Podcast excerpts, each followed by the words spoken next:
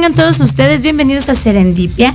El día de hoy tengo un invitado muy especial. Estoy muy contenta de que el doctor Daniel Flores nos acompañe porque no solamente es el mejor cirujano plástico de México, sino que además es ya amigo de Serendipia.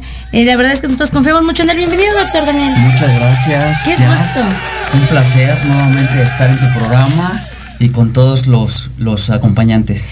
Gracias a usted por tomarse el tiempo de, acompañarnos. Les voy a contar una pequeña historia breve, breve y sencilla. Eh, yo tenía el gusto de conocer al doctor, pero nunca había yo podido mirar de cerca todo el trabajo que él desempeña. Hasta que tuve una amiga a quien le mando saludos, no voy a decir su nombre, pero ella sabe quién es, que tuvo por ahí algunas ciertas complicaciones y, y tuvimos que recurrir a las manos santas de aquí del doc. Hizo maravillas, doc, le salvaste la vida. Muchas gracias. De verdad, qué gusto, qué gusto y qué honor tenerte aquí. Y, quiero que empecemos por ahí, Doc. Bueno, pues la cirugía plástica reconstructiva, como bien lo, hemos platicado en otros programas, pues es este reconstruir, reconstruir vidas. Eh, en este caso de la paciente que mencionas, sí, claro. se hizo una cirugía estética eh, con otro cirujano, no sabemos si certificado, si fue cirujano plástico. Yo iba a decir eso, no sabemos si ni siquiera eres médico. ¿no? Porque también hay cosas que uno ve y dices, esto no lo puede haber hecho alguien que estudió tantos años. Efectivamente, y bueno, se realizó una lipoabdominoplastía que consiste en, introducir unas cánulas y vamos aspirando eh, pues, la mayor parte de la grasa. Esto cabe señalar que la paciente debe estar en condiciones óptimas para realizarse una cirugía, eh, valoraciones previas por un internista, un cardiólogo, anestesiólogo, y que, estas condiciones previas tienen que ver con peso, dietas, eh, todo su estado de salud tiene que estar apropiado. Nada más es llegar, oye, vengo a que me quites la llantita, pásate y con mucho gusto, ¿no? O sea, eso también tenemos que considerarlo, ¿no? Exactamente. Primero, que el médico con el que te vas a atender sea cirujano plástico y esté certificado. Esa es la primera. Esa es la primera. Este, regla. Posteriormente, que donde te vaya a operar esté certificado, tenga todos los documentos. Ok. Y tercero, que estés en condiciones. Si la paciente no está en condiciones, pues lo eh, no es adecuado operarla. Ok. Sí. Eh, si tenemos pacientes con un estado de obesidad mayor, con un índice de masa corporal mayor a 30, pues lo indicado es mandarla a su casa, que baje de peso y posteriormente pues la, operamos ya que esté en condiciones. Si tiene anemia, pues por supuesto que no la vamos a poder operar. Yo no sé si de la, de la paciente que estamos comentando que... Hubo todo este, este previo, ¿no? Exactamente, y cuando eh, acuden conmigo, esta paciente, pues como ya les había comentado, se realiza una lipoabdominoplastía. Esta eh, cirugía consiste en hacer la aspiración y hacer eh, un recorte del tejido excedente que tenemos en el abdomen. Puede ser en abdomen, flancos o espalda. Puede ser en una abdominoplastía anterior o 360. Eh, posterior de esto, la dan de alta su, médico tratante y empieza con cambios de coloración en la piel. Toda cirugía conlleva eh, complicaciones. La primera es que se nos abra la herida, esencia de herida, necrosis, que se muera el, tejido. Eh, perforación de alguna víscera. Eh, que se. Aparte de la perforación, que tengamos una sepsis, una trombosis. Y bueno, cuando acudimos a la valoración de esta pacientita, pues tenía una dehiscencia, una abertura y cambios de coloración, ya tenía necrosis cutánea. Híjole. Y como no sabíamos qué le habían realizado y les, le, pregunté a la paciente con quién había acudido, en dónde le habían realizado este procedimiento, pues eh, no tenían los conocimientos. A ver, ya estamos ahí empezando un poquito complicados, ¿no? ¿Cómo vamos a operarnos si no tenemos un, antecedente de quién es la persona en quien voy a poner mi vida? Porque eso quiero eh, dejarlo muy en claro, Doc. He tenido la fortuna de estar cerca de personas que se operan, eh, que, quieren cambiar y mejorar su cuerpo, pero que tienes que tener un antecedente en quién voy a poner mi vida. No solamente es mi cuerpo, no solamente el riesgo mayor no es si no, no quedas como tú querías, el riesgo mayor es que podríamos morir en una cirugía en donde no estamos calificados, en un lugar que no está calificado, que no tiene lo necesario para una urgencia o para algún tipo de situación que se presentase, pero además hay una certificación, ¿no? O sea, hay forma de que puedas saber que la persona que te está atendiendo es un médico de entrada. Pues sí, o sea, nadie está exento que le pasen este tipo de situaciones. De hecho, cuando acuden a, la consulta, eh, soy muy honesto, muy sincero y les explico eh, todas las eh, complicaciones que pueden existir al realizarse este tipo de cirugías. Retomando el caso, cuando ya valoramos a, la paciente, pues bueno, estábamos en, en, en la plenitud de la pandemia entonces no había tampoco espacios quirúrgicos. Entonces también eso fue una, complicación extra, porque eh, siendo muy honestos, pues no, no quería tomar el caso. Era un caso muy complejo. Ya hablando como amigos, sí, dijo, sí el doctor dijo, ¿en serio me estás recomendando a este paciente? Efectivamente. Sí, qué, qué, qué, qué experiencia. Bueno, pues este, tuvimos que meter a la paciente a una clínica donde le realizamos un lavado quirúrgico. ¿Esto en qué consiste? En mm, meterla a un quirófano donde esté en condiciones para tener una anestesia general. Eh, la paciente, pues por supuesto que está dormida, está con analgésico, con antibiótico, y lo que realizamos pues, es eh, lavado, desbridamos, quitamos el tejido necrótico, eh, el tejido que está muerto y posteriormente cerramos dejamos eh, un drenaje. Este drenaje lo dejamos aproximadamente de 7 a 15 días, dependiendo el gasto. Ok. Porque quiero suponer que en esta paciente eh, tuvo un seroma. Este seroma es una colección de un líquido que está entre la pared abdominal y el tejido celular. Ok. Entonces quiero suponer que fue la técnica, los cuidados de la misma paciente, este, el medio donde se realizó eh, el procedimiento, no sabemos. Esto, esto que usted comenta creo que es importante. los riesgos existen. Existen desde el punto en el que somos eh, seres humanos, que cada cuerpo es diferente, que la forma de metabolizar los medicamentos es distinta, etcétera, ¿no? La alimentación, la forma de vida tal. Sin embargo, cuando tú ya tienes una garantía de que el médico que te va a atender es un médico capacitado, preparado, certificado, que además tiene un, un, eh, un ambiente de trabajo donde tiene los colaboradores también necesarios para llevar a cabo este, estos procedimientos. ¿Por qué se los digo? Porque eh, me llegó hace poco una paciente que me comentaba que a ella la habían operado en un lugar y que el doctor, el doctor, el doctor, yo le decía, bueno, ¿y su equipo de trabajo? No, es que él solito te hace todo en el consultorio. Yo decía, bueno, un, médico que se avienta a este tipo de cirugías, este tipo de procedimientos, tiene todo un, equipo de trabajo.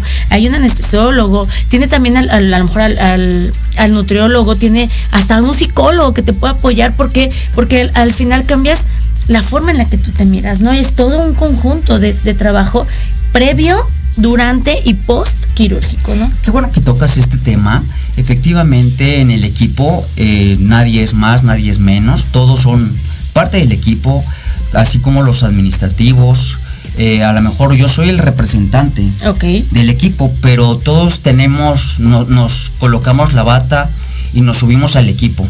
Eh, desde la persona de intendencia hasta el cirujano, el directivo de, la institución o de donde estamos operando, son parte de, este, de este equipo. Efectivamente, dentro del equipo es un equipo multidisciplinario donde contamos con cirujano maxilofacial, que por supuesto le mando un saludo a mi amigo y colega Jorge Carrillo, eh, al, doctor eh, Nicolás Moya, que es, pues bueno, nuestro psiquiatra y siempre me ha apoyado Saludos. Saludos a él. Este, y en particular, bueno, pues a, mi anestesióloga, que es mi amiga, compañera y esposa, Patricia Becerril. Gracias, amor. Te amo. Y qué bueno hacer equipo con gente que confías. Sí. Porque oye, no vas a poner a, tu esposa a operar un caso cuando sabes que van a salir los dos perdiendo. Se trata de poner las manos en lo que sabemos, el corazón, hacer equipo con gente que tú puedes meter las manos al fuego por ellos. Efectivamente, este, también contamos con una terapeuta, Tania Oliva, nuestra nutrióloga, Lorena. Este, pues bueno, a todos los demás, pues ya saben que tenemos una neuróloga, Linda Rivera. Eh, pues tenemos oftalmólogos, tenemos un gran equipo que les agradezco increíble. Eh, todo el apoyo que nos han brindado. Y bueno, gracias a esto, nuestros resultados. Es correcto. Fíjese, acaba de decir algo bien importante. Gracias a esto, nuestros resultados. Cuando nosotros eh, recomendamos a un médico, para la especialidad que quieran, pero más aún para la parte cosmética, creo que es necesario hablar de parte de los resultados. ¿Por qué? Porque las otras cirugías, hablemos de cualquier cirugía, un accidente, una enfermedad, tienes que hacértela sí o sí. Y a veces son de urgencia y vas y dices, es que fue el doctor que me tocó, el que estaba de guardia, no había más, fue el único que contestó el teléfono. Pero cuando te vas a realizar una cirugía cosmética, creo que es tan importante que encuentres a la persona indicada, porque de entrada lo estás haciendo porque quieres hacerlo. En segunda, tienes el tiempo para buscar a la persona que te brinde la confianza, la calma, la seguridad, porque esta empatía y esta confianza con tu médico es lo que te va a hacer la diferencia. O sea, no puedes ir a un lugar y después decir, es que yo desde que llegué no me gustaba y quedarte ahí, ¿no? Llegar y buscar a la persona indicada, estudiar el caso y darte la oportunidad de poner tu cuerpo, tu vida, tu salud, tu belleza, tu rostro, tu futuro en las manos de alguien preparado, ¿no? Vamos a mandar unos saludos, Doc, y ya tengo aquí muchas preguntas y regresando del corte las vamos a contestar. Mi querido maestro Lizardo González, te mando un gran abrazo. Tania Oliva dice buenas noches. Carlos Escobar dice buenas noches. Increíble programa, pues muchas veces solo se busca una cirugía, más pocas veces se investiga el proceso previo. Gracias por el tiempo y espacio en este tipo de programas. Son informativos muy serios. Gracias. Saludos, muchos saludos. Alicia Ruiz, te mando muchos besos. Eh, dice aquí Karime Contreras, saludos. Tenemos aquí también eh, Josefina Rodríguez. Y me están llegando aquí algunos mensajitos. Tengo una pregunta que vamos a contestar regresando del corte. Una persona que tuvo cáncer de mama. ¿Puede aplicarse Botox? Ahorita me contestas, Doc. Vamos a ir a un pequeño corte y regresamos. No se muevan, seguimos aquí en Serendipia. En Proyecto Radio MX, tu opinión es importante. Envíanos un mensaje de voz vía WhatsApp al 55 64 18 82 80 con tu nombre y lugar de donde nos escuchas. Recuerda 55 64 18 82 80. Ahora te toca hablar a ti.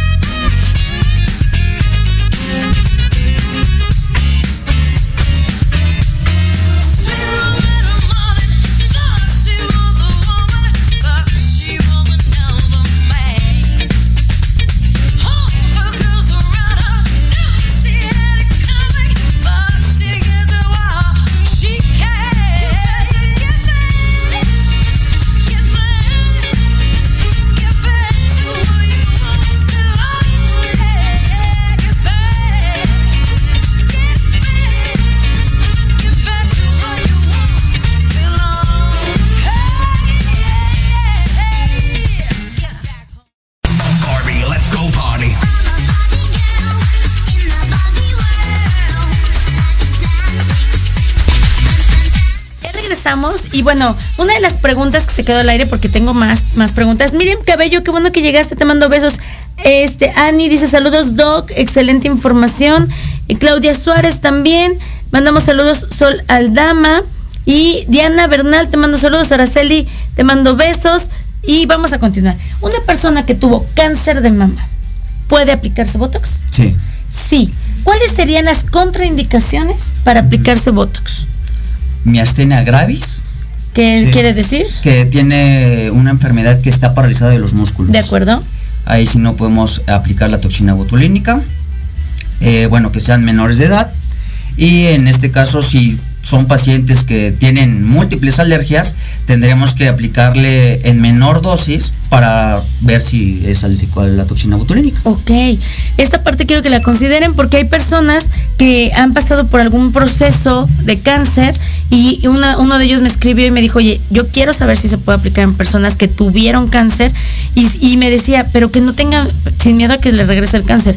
Esto es muy importante, el- el Botox o este tipo de, de situaciones que podemos manejar en la parte cosmética no son propiamente generadores de cáncer, ¿no? Porque la gente tiene ese miedo, que no vaya a darle cáncer otra vez porque se puso, que no vaya. Vamos a, tra- a tratar de abrirnos a la mente y, y las posibilidades. Esto es importante también para que cuando tengas estas dudas, el médico capacitado te haga saber que sí, que no, en qué momento, porque lo confundimos. Tengo otra pregunta. Me, me preguntan si, ¿cuál es la diferencia entre la aplicación del Botox y la aplicación del ácido hialurónico? Porque hay personas que creen que es lo mismo y para lo mismo. Bueno, qué pregunta tan interesante. Les voy a hablar primeramente sobre el Botox. El Botox es una marca comercial como tal. Hay diferentes marcas comerciales, si podemos mencionarlas. Dígalas todas las que quiera, yo las pago. Bueno, principalmente tenemos Botox, tenemos Dysport y Geomin. Esas son las principales marcas que utilizamos aquí en, en México. El Botox como tal eh, inicia eh, el proceso el- en los 70s. Ujú. En los 80s un oftalmólogo en Estados Unidos eh, lo utiliza para el estrabismo. Aplicando en pocas dosis, pues hay una mejoría para el estrabismo. Posteriormente, por ahí de los años 89, una pareja de oftalmólogos junto con su esposo cirujano plástico en Canadá eh, descubren que aplicando esta toxina se disminuye la, eh, la línea de expresión del entrecejo. Ahora, ¿por qué me miran? ¿Ya ve? Esta es la única arruga que se me ve más. Bueno, tengo otras por acá. Pero esta, esta me la, todo el mundo me la señala. ¿Se ve mucho desde allá? Jesús bendito. Entonces, este, una vez que ya lo aplicó el doctor cirujano plástico en el entrecejo, pues ve que hay eh, una disminución de esta línea de expresión y es cuando empiezan a utilizarlo por ahí de los años 80, 90. O sea, tampoco tiene mucho. Sí. Tenemos 20 años aplicándolo. Luego este, es reconocido por la FDA en el 2002 y en el 2004 en España ya lo empiezan a ocupar.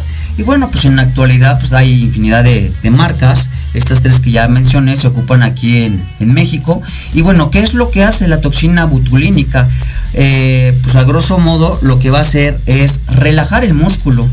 Tú me preguntabas cuál es la diferencia entre la toxina botulínica y el ácido hialurónico. Bueno, pues lo que hace la toxina botulínica es relajar el, el músculo. ¿Dónde se aplica la toxina botulínica? Bueno, podemos aplicarla en el entrecejo, en el, en el músculo frontal. Ok, hay gente que Tenemos, aquí, ¿verdad? Se les hacen muchas arruguitas. En las patitas de gallo. Ahora. ¿sí? Eh, podemos aplicarlo en, en los labios. eh, no por completo, porque luego tenemos eh, algunos defectos donde tira, este, cae- se, se nos cae el, el labio. Entonces hay que tener eh, muy en cuenta dónde están insertados los músculos. El, el Botox lo vamos a ocupar en el tercio superior, tercio medio y en ocasiones lo aplicamos en el mentón. Ahora, ¿dónde vamos a aplicar el ácido hialurónico? Lo que hacemos con el ácido hialurónico es dar volumen. Ok, totalmente En- diferente, sí. ¿En dónde lo vamos a aplicar?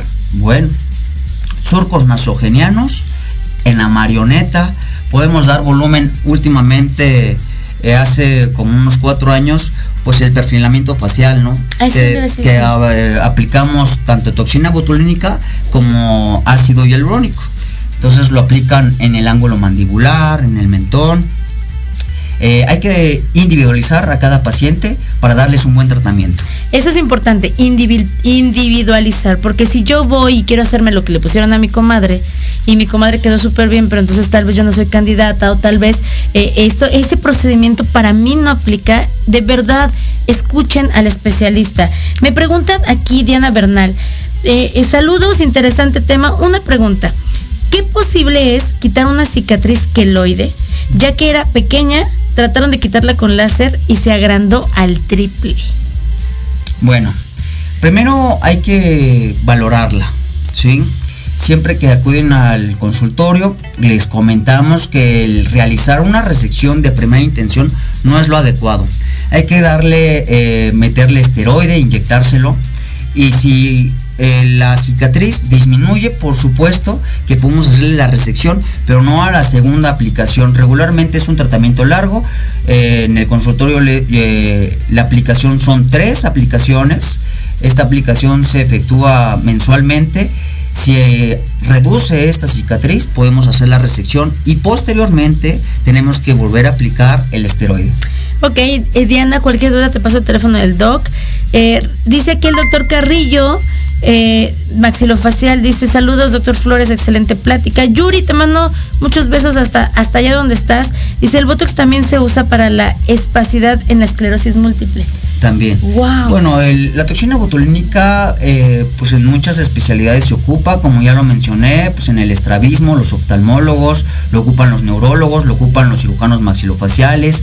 Eh, hay pacientes que son bruxistas, que es esto? Que cuando uno se va a dormir, pues en la mañana amanece eh, con dolor articular, en articulación temporomandibular y los dientes tienen desgaste. Como que eh, chocan todo el tiempo los Efectivamente, esto es por estrés. Entonces nosotros lo que hacemos es colocar la toxina botulínica en músculos específicos, que en estos, este tipo de músculos es el macetero, el temporal, y bueno, otros dos que ocupamos para la masticación son los trigoideos, que no podemos aplicar ahí la toxina botulínica.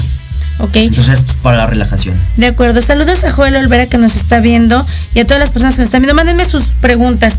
Doctor, de todas las cirugías que tú has hecho a lo largo de toda tu vida, ¿cuáles son, con honestidad, las que más tú has visto, o es más, no que hayas hecho, en tu práctica profesional? ¿Qué tipo de cirugía estética es la que más se complica? La que más se complica. Ya sea por el cuidado postquirúrgico, ya sea por lo que quieras que tú digas, esta sí puede tener más complicación o de plano de, verdad no es tan común?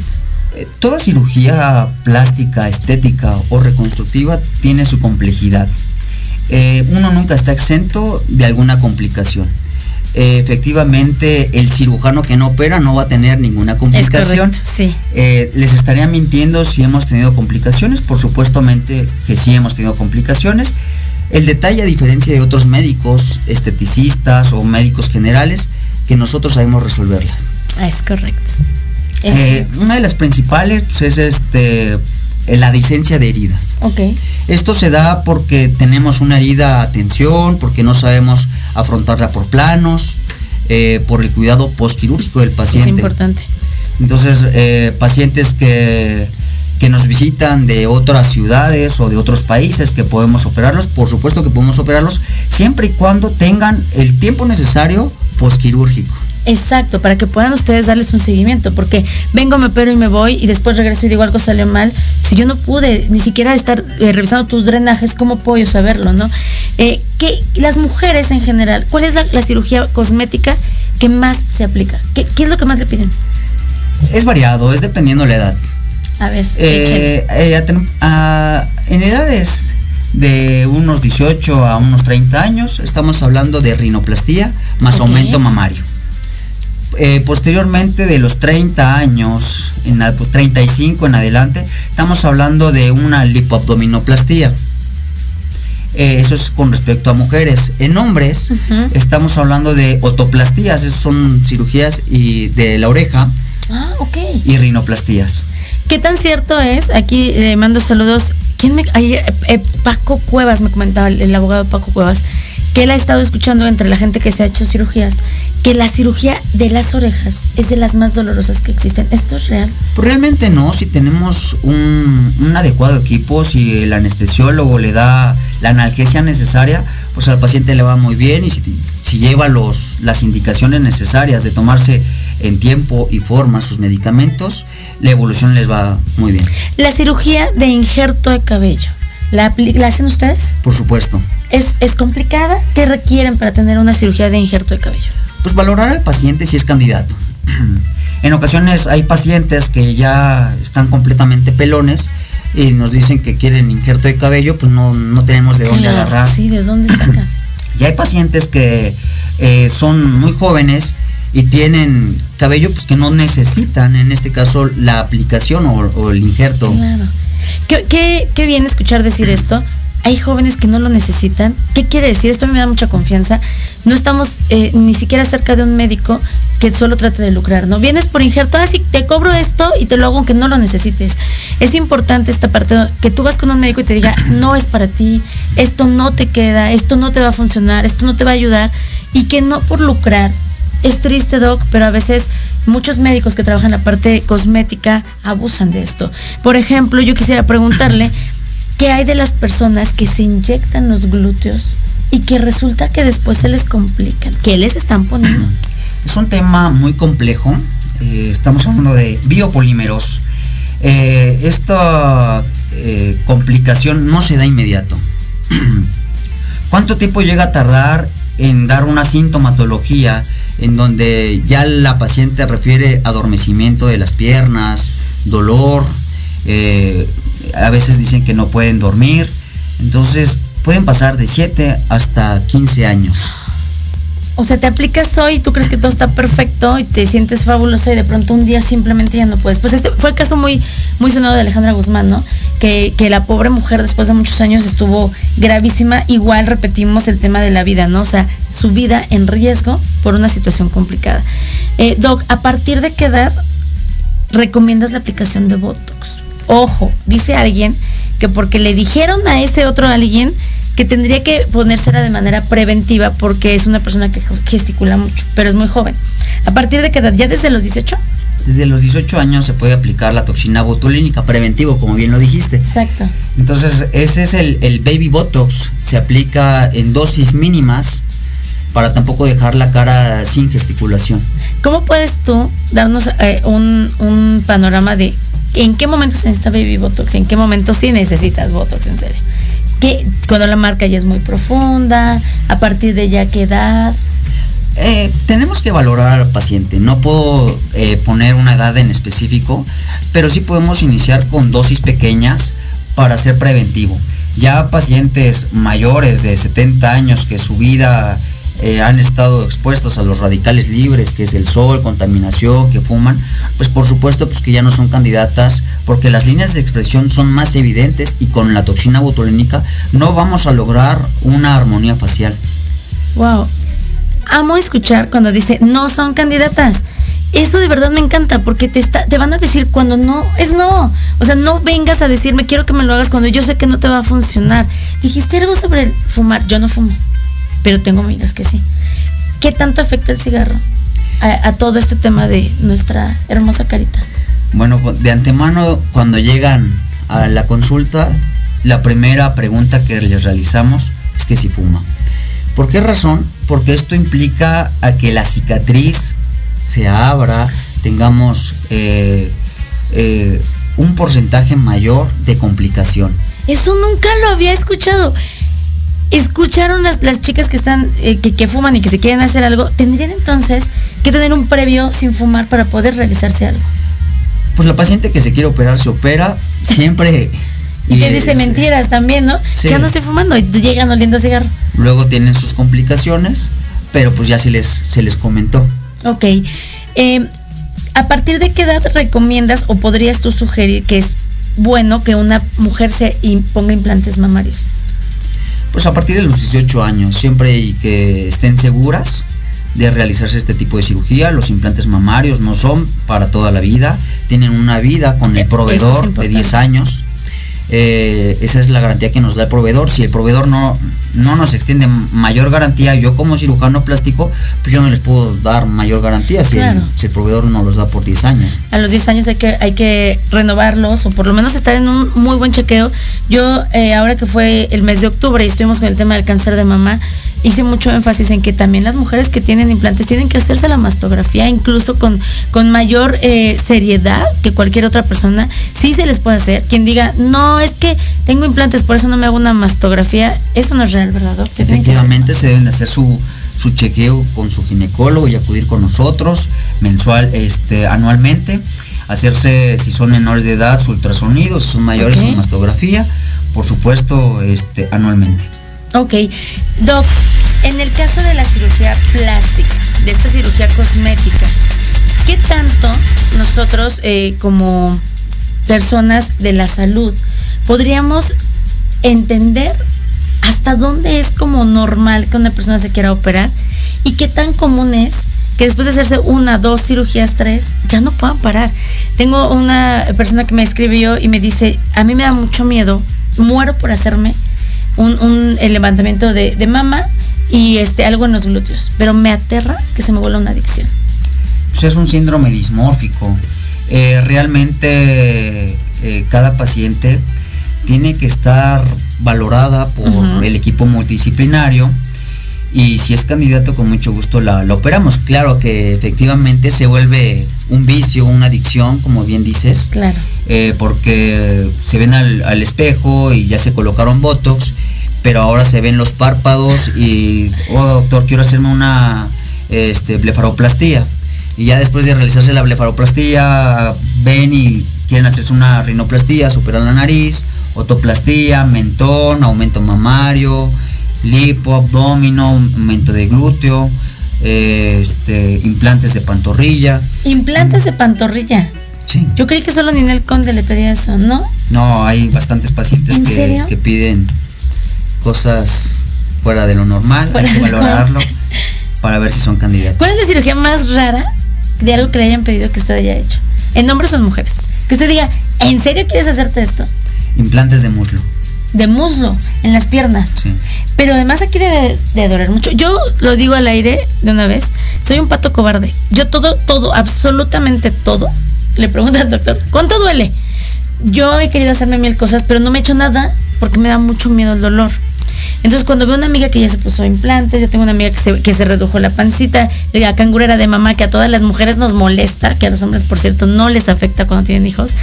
Pero siempre pregunto, ¿duele? ¿Qué tanto puede doler en una, esta parte de las piernas? Implantes de muslo, doctor. Pues yo creo que deja tú el dolor, las complicaciones, ¿no? Implante de muslo, nunca lo había escuchado. Sí, hay que hacer una, en este caso cuando colocamos implantes, ya sea de muslo o de pantorrilla, hay que hacer una fasciotomía para no, para evitar un síndrome compartimental. Entonces puede perder la pierna. Ándale. Entonces, si no están con un cirujano certificado, volvemos a repetir, pues no se realicen cirugías estéticas. Le manda muchos saludos al doctor Víctor Contreras. Este, Miriam Cabello dice, y si yo cicatrizo queloide, espero este, lo haya escrito bien, ¿es viable el Botox para mi entrecejo? Ah, por supuesto, no, no pasa, eh, no te va a salir una cicatriz queloide por una aplicación de toxina botulínica, ya que la aguja es de mínima, de un diámetro mínimo. Ok, mandamos muchos saludos a Demian Hegel, dice, buenas noches, eh, excelente tema. Y, y a ver Miriam, ya que entraste aquí nos dijiste el tema del Botox. El doctor lo quiero yo ahorita ya comprometer a que regrese en cualquier otro momento. Yo te invitaría a Miriam, invitaría a Nameli, invitaría este, a Edith Villordo, que, todos los que quieran eh, probar. Ya sé que les pasa el contacto del doc o que nos organicemos, vienen aquí al programa y les inyectas Botox en vivo. Por supuesto. ¿Duele? La pregunta que la licenciada me hace. ¿Duele mucho? no duele. Eh, la colocación de la toxina botulínica Dice, Dicen, no, a ti no, al paciente quién sabe, ¿no? Que a ver, quien se haya puesto Botox, escríbanme aquí si duele o no duele. Todas las personas que se hayan puesto Botox, escríbanme por favor, ¿duele o no duele el Botox? Realmente para mayor comodidad lo que nosotros ocupamos es un, una este, lidocaína tópica. Lo aplicamos, dejamos que haga efecto durante unos 5 minutos. Ocupamos un aparato que se llama vibrata o emite vibraciones y distrae eh, cuando aplicas, cuando picas este, en el sitio donde quieres eh, aplicar la, toxina botulínica. Perfecto, perfecto. Y están viendo además Eh, Sol me dice, no duele. Gracias, Sol. Dice Tania Oliva, no duele la aplicación de Botox, me consta. Y yo les estoy creyendo, ¿eh? Ya me estoy animando. Tenemos aquí alguien más que me dice, no duele nada. ¿Cuánto es nada? Hace rato preguntaba, le preguntaba yo aquí a una doctora. Duele y me dice, mm, ¿has tenido cesáreas o partos? Ya cuando te hablan de cesárea o partos es porque te duele un montón. Mejor que me digan, ¿te ha dolido una muela? Esa también me ha dolido. La piedra en el riñón, esa también duele. Duele mucho. Esto duele menos. No, no, no duele la toxina botulínica. Te lo puedo decir, todas mis pacientes que nos están viendo, compañeros y amigos. Sí, lo están nosotros, Nosotros nos aplicamos la toxina botulínica. ¿Cada cuándo se recomienda aplicar, eh, la vida de la toxina botulínica es variado. Depende de la dosis y a qué se dedique el paciente. Eh, pero la respuesta es de 6 a 9 meses. Ah, está súper bien, porque eso es algo que nos, nos, preguntaban. Si te pones Botox, pero ¿cuánto tiempo? Bueno, toxina botulínica, ¿cuánto tiempo te va a durar? Porque si te vas a estar teniendo que poner cada 2, 3 meses, pues no tiene mucho sentido. Cuando tú me dices que es todo este, más de medio año, la verdad es que vale mucho la pena. Vale mucho la pena. Pues la verdad es que sí, cambia tu, tu expresión, te quitan tus líneas eh, también depende de la paciente, o sea, muchas pacientes nos han pedido que no quieren ninguna línea de expresión y hay otras que nos dicen que lo quieren armónico, lo ideal es que quede armónico. Claro, lo más natural posible. Yo siempre he creído eso. Tal vez yo estoy equivocada, pero en toda la parte cosmética, cirugía plástica, botox, ácido hialurónico y todo esto, para mí lo más importante es que se vea lo más natural posible, ¿no? Eh, justamente es para que tú mejores lo que hay en ti sin dejar de ser tú, ¿no? Esta parte es importantísima. Por ejemplo, Doc, eh, me preguntan, una persona que ya se hizo, fíjate, liposucción con lipotransferencia, lipectomía o abdominoplastia, se hizo este lipo en los brazos y de pronto, por alguna extraña razón, empezó otra vez a subir de peso. No tiene ni seis meses que se hizo la cirugía. Puede haber complicaciones a este periodo o la el único problema es que suba de peso. ¿Puede haber complicaciones de toda esta cirugía? Pues bueno, una trombosis eh, puede pasar hasta los más de seis meses. Hay literatura que refiere que hay complicaciones, sí, posteriores a los seis meses puede haber una trombosis. Eh, si ella está subiendo de peso, pues lo ideal es que acuda con un nutriólogo, que haga ejercicio, y, este, y se cuide, porque si te vas a hacer una cirugía, ya hiciste la inversión, sí, claro. Eh, tanto económica como el desgaste físico que es que conlleva eh, un posquirúrgico, una recuperación, el estar en cama, el tener drenajes, el, tomarte los medicamentos, eh, pues lo ideal es que, te cuides para que esa cirugía perdure. Una cirugía estética no es permanente, hay que darle su mantenimiento. Es como siempre les digo a mis pacientes, es como un coche, si tienes un coche nuevo, y no lo llevas a la afinación, al servicio, pues ese coche no te va a durar ni un año. Igual con la cirugía, invito a todas las pacientes que ya han sido intervenidas, que se cuiden, que eh, continúen con sus consultas eh, preventivas y posquirúrgicas para que tengan un buen resultado. Ok, Doc, me preguntan que si es verdad que después de una cirugía estética corporal, es indispensable que tengan masajes postquirúrgicos? Bueno, es una pregunta muy interesante. pues aquí andan preguntones. Eh, tengo mis maestros, eh, que hay algunos, no, no voy a mencionarlos para evitar controversias. Claro. Pero hay muchos que no, no mandan masajes. En lo particular, yo las mando a los masajes. En el consultorio tenemos a Tania Oliva, que es nuestra masajista, nuestra terapeuta que les da el seguimiento necesario, eh, les da cavitación, eh, láser. Bueno, pues ella es la experta y la recomendación es que sí se lo realicen. Claro, eh, me comentaba justamente esta persona que, me escribió que a ella le habían recomendado cavitación, láser, este, radiofrecuencia, pero que la persona que se lo recomendó le dijo, si tú no te haces estos masajes, no, no vas a tener el resultado que quisieras y tu recuperación va a ser más lenta. Y ella preguntaba eso, si de verdad me tengo que hacer esto, o nada más me lo dicen para sacarme dinero, ¿no? Es indispensable que la gente sepa que después del posquirúrgico, o sea, no vas a salir de la cirugía, eh, echa una talía y vas a conservarte así para siempre, comas lo que comas y hagas lo que hagas. evidentemente no. Justamente el doctor lo dijo, hay que darnos un mantenimiento, porque al final del día, si yo invierto tiempo, dinero y esfuerzo en una cirugía, tengo que mantenerlo. Y, para evitar complicaciones y para evitar además un proceso hasta depresivo, ¿no? Hay un proceso inflamatorio. Ok. Una paciente lo que quiere es eh, un resultado inmediato. Eso no lo vamos a obtener. Te opero mañana y el día domingo ya estás caminando. Eso no va a suceder. Escuchen eso. Sí, deben de salir eh, con su analgésico, con su antibiótico, con sus medias, dependiendo de la cirugía. Estoy hablando de una lipoptominoplastía, el famoso mommy makeover que pues, incluye aumento mamario o pexia mamaria, lipo, abdomino, aplicatura de recto, cerramos el recto abdominal que es un músculo, eh, aumento de glúteo, infiltramos la grasa que sacamos en los glúteos.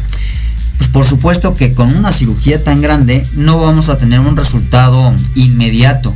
Precisamente como ya, bien lo dijiste y respondiendo nuevamente la pregunta, lo ideal es que acudan a sus masajes. ¿Cuándo acuden a los masajes? Hay pacientes, bueno, hay médicos que mandan a, a sus pacientes pues inmediato.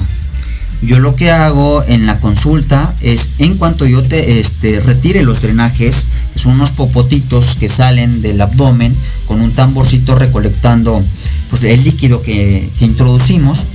Eh, lo retiro de los 7 a los 15 días, dependiendo del gasto. Por supuesto que ya deben de acudir a, este, a su terapia con masaje. Esto de los drenajes, Doc, me gusta mucho que lo mencione porque hay personas que han hecho comentarios de tuve una complicación en la cirugía y no me dejaron drenajes, ¿no? Los drenajes tienen una función.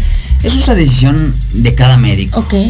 Hay médicos que dejan drenajes, hay otros que no dejan, hay drenajes duros, blandos, eh, hay infinidad de drenajes. En lo particular, yo nunca me voy a arrepentir de dejar un drenaje para evitar una complicación. Exacto. Eh, el famoso seroma, el acúmulo de, líquido que tenemos, necesita por dónde salir y por dónde va a salir, por el drenaje. De acuerdo. Eh, le mando saludos, dice aquí eh, 2, 3, 4, 5 que no duele. Eh, Víctor Contreras dice que eres el mejor cirujano plástico. Ese doctor Contreras está haciendo promoción. Dice, y, y la mejor conductora, esa sí se la creo. Esa se la tengo que creer. Saludos, doctor. Saludos, doctor Contreras, qué bueno que nos estás viendo. Dice aquí em, Miguel Ángel Flores, tienes un excelente programa, te mando saludos, muchos saludos, saludos de vuelta. Este, ya contestamos, Miriam, por favor, no dudes en ponerte Botox, aún si tienes cicatrización queloide. Esto no te va a, a, afectar de ninguna manera. Vamos a ir un pequeño corte y regresamos a nuestro último bloque. Por favor, no se muevan porque regresamos con sus preguntas, sus respuestas y algo muy interesante. No se muevan.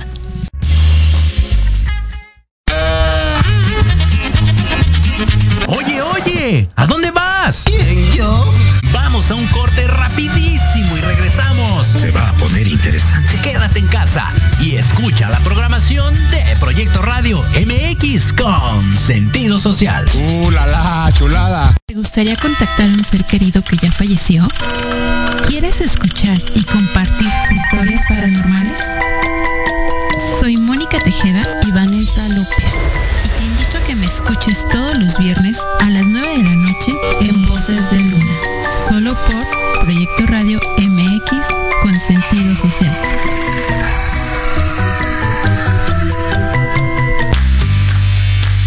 ¿Qué tal? Te saluda tu amiga Mari Séptimo. Y te invito a que juntos generemos el combustible para Charlando con Mari. Todos los sábados de 11 a 12 a través de Proyecto Radio MX, la estación con sentido social.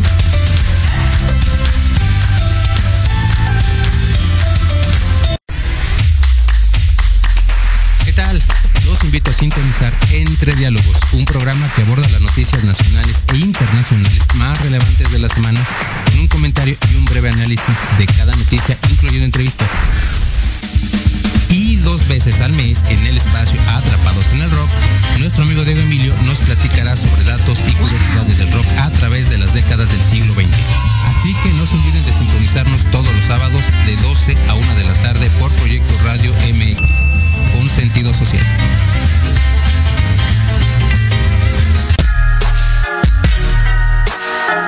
Los espero todos los lunes a partir de las 7 de la noche en Victoria Ruiz Salón, donde encontrarás tips para tu cabello, tips para tu maquillaje, de la mano de grandes expertos, solo por Proyecto Radio MX con sentido social.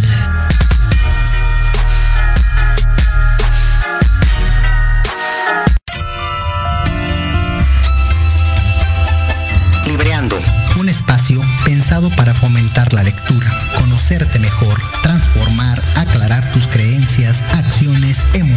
y actitudes desde un punto de vista autocrítico. Conducido por Ivonne Barrera y Eric Domínguez. Acompáñanos cada lunes a partir de las 4 de la tarde por Proyecto Radio MX,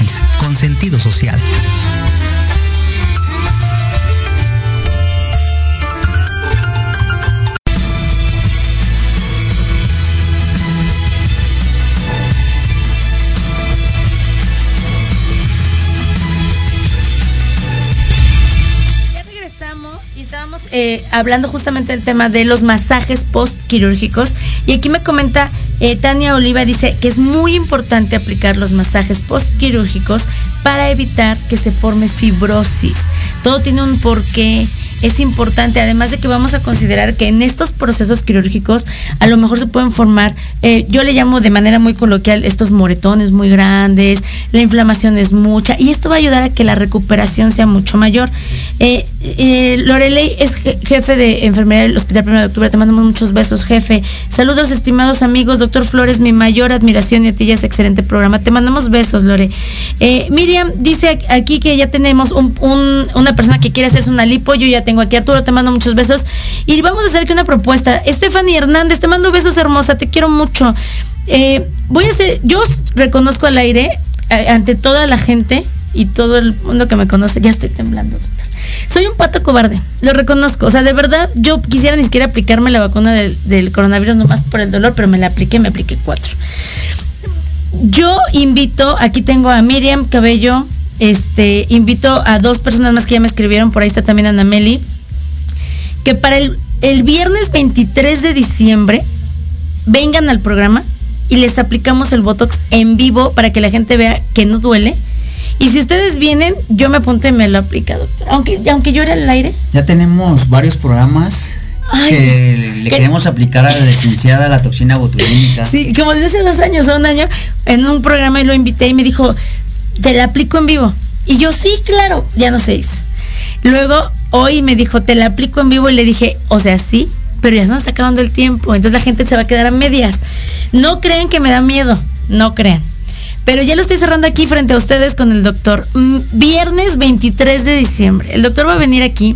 Vamos a hablar de complicaciones quirúrgicas. Vamos a hablar de la cirugía plástica también eh, en, otras, en otras áreas, en esta parte reconstructiva, porque una cosa es la cirugía cosmética, que llego y quiero ponerme esto, quitarme esto y arreglarme esto otro, pero de pronto es llegar con el doctor. Y, y ojo aquí, por favor, la gente que nos ve. Una cirugía plástica reconstructiva no siempre tiene que ser con una situación que haya de nacimiento o con una enfermedad. A veces se da por una mala praxis o por una eh, eh, complicación en una cirugía cosmética y ahí es donde entra el doctor a decir, bueno, tú querías esto, esto y esto, pero ahora déjame primero, te dejo que camines y que seas lo, mejor posible. Vamos a hablar de todo esto el viernes 23 de diciembre, ya estoy cerrándolo aquí con el doc. Pero si vienen ustedes, aquí hay que se apliquen, más aunque no vengan, doc, ya. Ya, Es un hecho, ya es un es un hecho. y me comprometo frente a todo el público. El doctor Daniel Flores, que es el mejor cirujano de México, para que vean cómo confío en él, voy a dejar que aquí frente a, a las cámaras me desmaquille, que esa es una, y me aplique Botox frente a ustedes. Prometo no llorar y prometo decirles la verdad, si duele mucho. Ya está Miriam Cabello, dice, claro, ya seremos dos cobardes llorando en el estudio. Miriam, aquí nos apretamos la mano las dos, nos pones Botox. Y yo les voy a decir, no duele, si duele, porque yo sí soy bien chismosa, se los voy a decir. Y si no duele, lo siento por ti, Doc, porque ahí me vas a tener cada 6, 7, 8 meses aplicándome y cada vez va a ser un poquito más y un poquito más. Será un placer. Y un poquito más. Ten por seguro, dice Stephanie Hernández, eh, de la tanatóloga miedosa no van a estar hablando, justo de mí no van a estar hablando. Voy a ponerme Botox frente a todos ustedes. Invito a la gente que quiera, escríbanme. Viernes 23 de diciembre, 8 en punto, Proyecto Radios eh, CDMX. Aquí vamos a estar. Y de una vez les digo, me voy a aplicar Botox. Ya está, doctor. Hecho. Ya está hecho. Aquí me dijeron, ya yo quiero. Claudia Suárez, perfecto. Ya tenemos ahí dos. Ya vamos a estar. Ay, doc. Cerrados, y cierro con el puño. Ya no lo puedo romper. Es como el Pinky Promise. efectivamente. Mi doc, mándenos saludos a toda la gente que nos está viendo, porque además veo mucha gente que lo quiere y lo quiere mucho. Muchas gracias primero a ti por la invitación. Gracias. Es un placer estar en tu programa y que nos estén viendo y escuchando en casa. Eh, saludos a mi institución, mi amado ISTE, pues de primera instancia actualmente estoy en el López Mateos, ya soy adscrito de- del Hospital Adolfo López Mateos, ahí en Avenida Universidad. Eh, a mis amigos del Centro Médico Nacional 20 de noviembre, por supuesto del 1 de octubre, Claro. que ahí hice cirugía general, del este, Fernando Quirós, fui interno de ¿Cómo Fernando crees? Quirós. Y bueno, pues tengo muchos amigos en el Darío Fernández y a las autoridades en San Fernando. Muchas gracias al doctor Contreras, que es el mejor ginecólogo, que también lo vamos a invitar para aplicarse Sí. la toxina botulínica. Invítalo, e invítalo, dile que aquí en la frente, él va a venir a entrevista, ya lo estoy comprometiendo desde ahorita, no me importa. Tiene que venir el viernes 16, yo no sé cómo le va a hacer, para hablar de, de cirugías en eh, materno-fetales, vamos a hablar de, de- de la salud femenina, él, él es, él es ginecólogo, y yo lo invito a que venga y que le apliques a él. Por supuesto, Pa- esto es un reto. Ya está el reto, doctor Contreras. Contreras. Ya lo Estás retando, ¿eh? invitado para el día 23, viernes 23 a las 8 de la, de la noche aquí en el programa. Ya está, ya tenemos ahí el reto y pues no hay modo, ante un reto frente a las cámaras no podemos decir que no. Botox, vamos a tenerlo aquí en vivo para que ustedes además vean cuál es el procedimiento. El doctor me comenta que además es súper rápido. Creo que mucho de la cirugía plástica, doc, hay tantos mitos, hay tanta predisposición de la gente, hay tantas eh, personas que han hecho una mala praxis que hacen que nos dé miedo. Yo lo reconozco. Yo he visto personas, amigas mías, que se han, eh, se han hecho cirugías y quedan muy bien. Tengo eh, esta amiga que tú atendiste que además de que quedó preciosa, le salvaste la vida de alguna forma. Te mandamos saludos, Saludos. vivo. Nos estás viendo seguramente hermosa. Y lo veo y digo, se ve tan fácil, sí se puede, claro, quiero esto, quiero esto.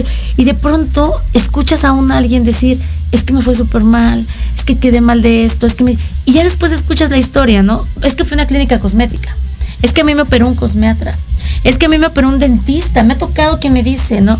Entonces, ahí está el, el- tema, encontrar a la persona indicada a quien le vas a poner no solamente tu físico, sino tu vida. ¿no? Yo le agradezco de verdad, Doc, que pueda venir a hablarnos de esto. Esta, esta parte humana, donde usted dice, yo voy a hacer contigo lo que se pueda, lo que te haga falta, lo que necesites, no lo que me llene el bolsillo. Esa parte yo te la, te la agradezco mucho y quiero exaltarla porque en este programa justo hace unas semanas tuve a un médico maravilloso, un, un médico oncólogo pediatra que hablaba este, de esta parte del humanismo en la medicina. La parte humana que no que somos personas que estamos recurriendo a ti y muchas personas van con una idea equivocada. Quieren dejar de ser quienes son y no va por ahí. A lo mejor va la parte primero la parte emocional, ¿no? ¿Por qué lo quieres hacer? ¿Qué- ¿De qué estás huyendo? Y después una vez que estemos seguros la parte estética. Mi admiración profunda para usted, para todo su equipo, porque puedo yo no voy a sentar aquí jamás a una persona que yo no recomendaría ya lo van a ver, me voy a poner en sus manos frente a todos ustedes. Y una persona a quien yo creo que podría darles a ustedes no solamente lo que quieren ver, sino esta calma y esta paz de saber que están en las mejores manos. Mi querido Doc, ¿qué le quieres decir al público antes de despedirnos? Pues que si se van a realizar una cirugía estética reconstructiva, que acudan con cirujanos plásticos certificados. Eh, que se orienten bien de qué cirugía quieren realizarse y por supuesto que si quieren acudir a mi consultorio podemos dar Por favor, danos este, todos los datos. ahí en tu página van a aparecer eh, las redes sociales y el número de consultorio y por supuesto que los podemos dar una adecuada atención les mando saludos, gracias por permitirnos entrar a sus hogares. Saludos a mis bellas hijas Dani y Dafne, que están despiertas. Mis amores, un beso. Ahorita van para allá los papitos. Ahorita van y van a llegar con algo para cenar, se los prometo. Le mando también, aprovechando los saludos a Iker y a Karime, que no se pierden el programa. Creo que son fans de este programa y, yo les agradezco que nos estén viendo. Arturo, Arturo Chiquito, que es el hijo de Miriam, que no se pierde el programa, tiene 11 años. Y programa que hago, programa que ve. Le mando besos, es mi ahijado. Le mando besos a todos los chicos. aquí también Dylan nos está mirando. Chicos de, de les mando besos a todos ustedes. Doc, para mí es un placer poder no solamente contar contigo y con parte de tu equipo aquí en, en la cabina, sino considerarlos amigos y considerarlos este tipo de personas que yo puedo tener ahí para que nos salve de alguna situación, poner nuestra vida en sus manos. De verdad, yo agradezco su presencia, agradezco la confianza que nos otorga y deseo de todo corazón que esas manos, que ese, ese, esa mente, que esta práctica quirúrgica de usted y de todo su equipo nos dure por muchísimos años. Pues muchas gracias, Jazz. Ya sabes que tenemos una gran amistad que hemos creado y por supuesto que aquí nos vemos el día 23. El día 23 con sus agujas y su botox para mí, su servidor, aquí vamos a estar. No se pierdan los programas, por favor. Ya está cerrado el trato con el doctor. Voy a invitar también ahí parte de su equipo para que lo conozcan y que vean quién es, por ejemplo, la, la encargada no solamente de tener contento al doc, sino también de darnos la anestesia sin dolor. Por supuesto. Vamos a traerla para acá con ustedes. Les mando muchos besos. Por favor, sigan todos los programas de Proyecto Radio. Aquí ya tenemos a Eunice Ortiz. Dice, saludos, un buen programa. Pregunta rápida, Doc. Una persona que le hicieron mastectomía radical, ¿cuánto tiempo tiene que esperar para una reconstrucción mamaria? Depende, hay que valorarla por si tiene tejido. eh, hay infinidad de tratamientos. Perfecto. Podemos hacerlo a este autólogo o podemos ponerle implantes. Te la voy a mandar. Por supuesto. Les mando muchos besos, cuídense mucho y quiéranse más. Gracias, doctor, de nuevo. Gracias. Gracias a ti. Gracias, doctora, por acompañarnos. Cuídense mucho, nos vemos el 23 con el doctor y yo los veo la próxima semana. Vamos a hablar de nutrición con Mariano Morales. Cuídense mucho, nos vemos pronto. Hasta luego.